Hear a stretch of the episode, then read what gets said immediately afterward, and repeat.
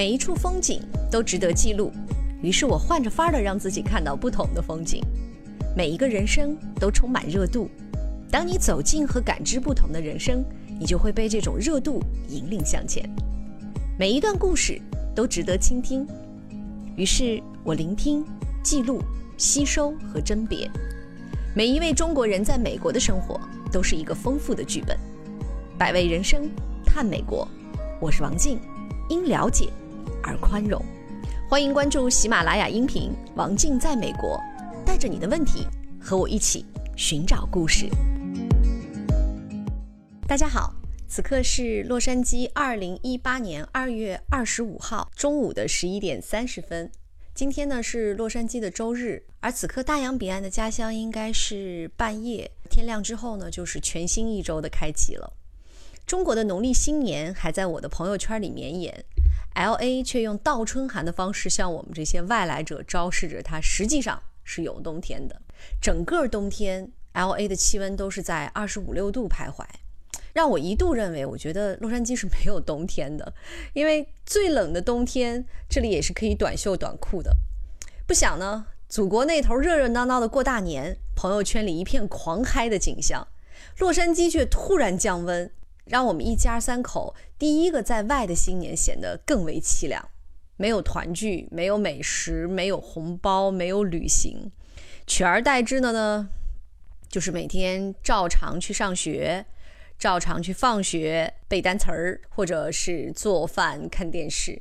期间也参加了几场当地华人举办的新年庆祝活动，可是却总没有在国内过大年的感觉。文化的差异是走出国门需要学习、适应和接受的。中国人的新年呢是极具仪式感的，一家团圆的年夜饭，一家团聚的跨年趴，还有现在越来越流行的一家人聚在一起的新年旅行。以前在国内的时候呢，每年过年我都许诺带着父母和孩子有一次远行，七天的假期旅行是对自己一年劳作的犒劳，也是对一家老小一年亏欠的弥补。粘在一起是中国文化里根深蒂固的，于是今年的新年呢，心里多多少少还是有一点不是滋味儿，有思念，有牵挂，有羡慕，有不得不隐忍的嘴馋。唯一打趣自己的就是，哎，省了钱了。但是转念一想吧，求学在外，只出不进的时光，省钱似乎已经不是特殊日子的欢庆。而是日常生活里的主题。我从小到大呢都不会省钱，父母没有让我吃过苦，而我和陈老师都是在十几岁的时候就开始挣钱养活自己了，所以对省钱我从来都没有概念。喜欢什么就买什么吧，我也从来不会货比三家。我妈为此常常埋怨我：“哎呀，这太不会过日子了。”可是我总是会放下豪言：“钱是挣出来的，不是省出来的。”来到洛杉矶求学的大半年呢，真的颠覆了我对钱的认知。挣的人民币花着 dollar，不敢换算，这日子真的叫花钱如流水啊！尤其是刚来的日子，看到什么都觉得贵，一换算，哎呦妈，这么贵！我记得我刚来的时候就特别特别想念马云，特别特别想念万能的淘宝。然后在 L A 生活了一段时间，适应了一段日子，就开始越来越羡慕美国人民了。如果挣着美金，花着 dollar，美国人民其实真的是很幸福的。物价很低，一般去超市买一周的食物也不过就是二三十刀，而且还是那种有肉、有菜、有水果的。刚来洛杉矶的时候呢，我只会在固定的几家华人超市，还有或者是在 Costco 买东西。后来就认识了我今天要介绍的这位主人公 Peggy 姐，她对我在美国的购物方式进行了从头到尾的批判。他总说你太不会在美国过日子了。先来介绍一下 Peggy 姐，我们同住在一个 apartment，相识于可儿的学校报道。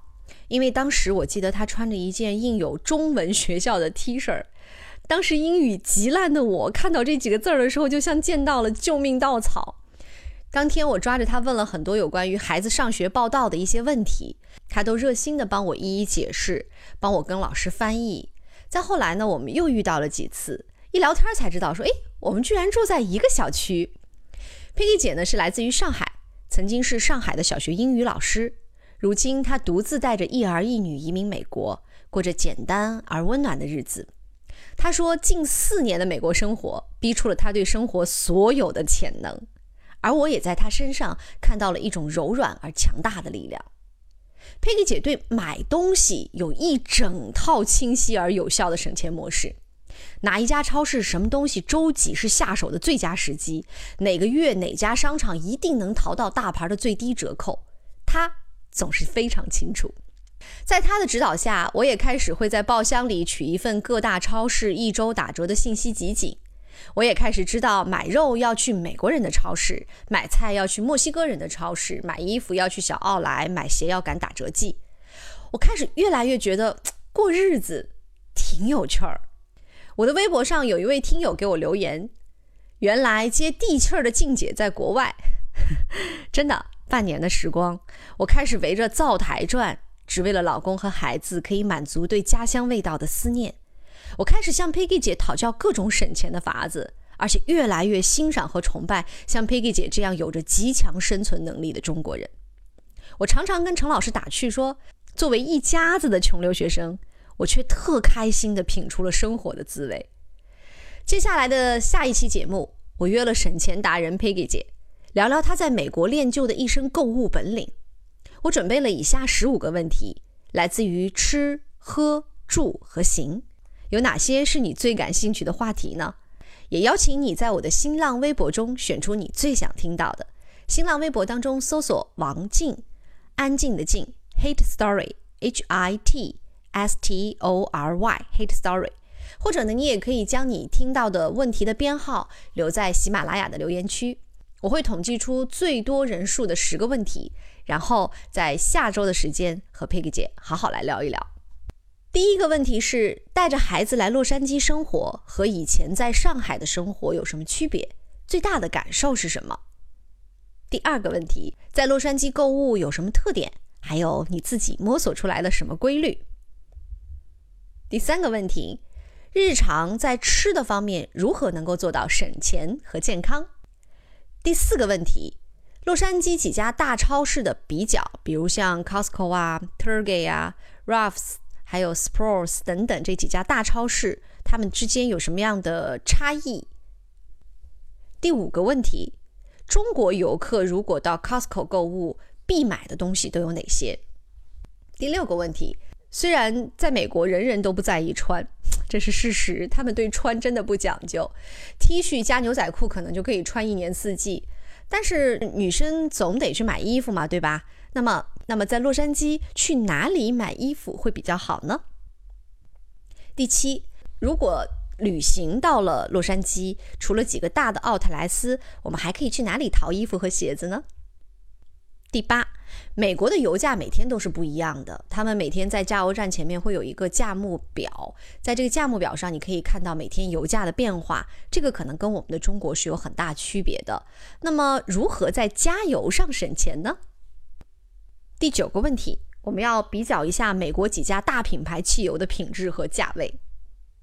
第十个问题，在洛杉矶华人区啊，我们只说华人区，在洛杉矶的华人区如何找到合适的公寓？比如说区域呀、价位呀，或者什么时间租房子会比较合适？第十一个问题，我想要问问 Piggy 姐，将来如果她打算在洛杉矶买房的话，哪些是她必须要考量的标准？第十二个问题是。佩奇姐作为多年的小学老师，其实她对于中国教育和美国教育的不同，应该有着切身的体会。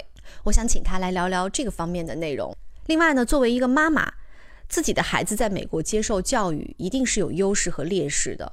比如说中文的退化呀，以及中文和英文的语法的一些差异啊，等等。其实这个也是我和佩奇姐日常生活当中常常会聊到的话题。第十四个就是我想问问 Peggy 姐，来美国有四年的时间，她最不能够适应的美国文化是什么？第十五个问题呢，我也想问问 Peggy 姐，如果有一天回到中国，她会觉得哪些东西是她不能够适应的？就是哪一些，不管是心态呀，或者是生活当中的一些习惯呐，哪些是她不能够适应的？我自己来美国有大半年的时间当中，我能够感受到的是文化的差异、习惯的不同。很多的一些区别会让你觉得说，慢慢的包容。以前呢，你是从小到大都浸泡在一种文化环境里，你并没有觉得说不适应啊、不习惯呐，或者有什么不同。当你换了一个国度去生活的时候，你能够更加深刻的体会到文化的差异以及人与人之间的不同。其实我觉得这是一个特别有趣的事情。正是因为体会到了差异，所以就让我感受到了会更加的宽容。这也是我在接下来采访我在美国遇到的一百个华人。当中，我特别想要去，呃，了解、归纳和总结的，就是大家对于文化差异上的一些感受啊，包括一些区别呐等等。中国的农历新年马上就要结束了，但是我还是要在这里祝愿大家新年快乐，新年新气象。二零一八年是狗年，我的本命年，所以希望大家家旺财旺。事事旺旺旺。If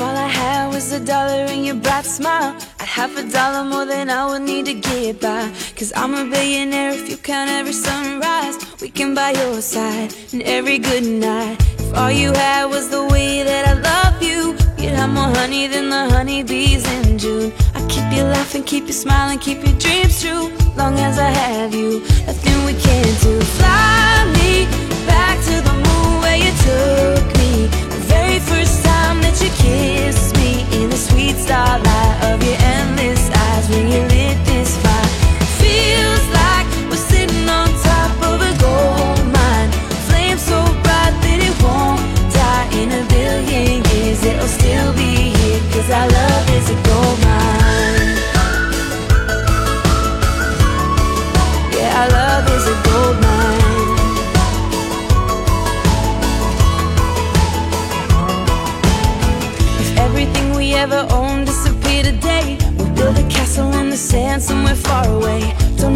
Money, no TV, don't need no microwave. Just the ocean waves and the love we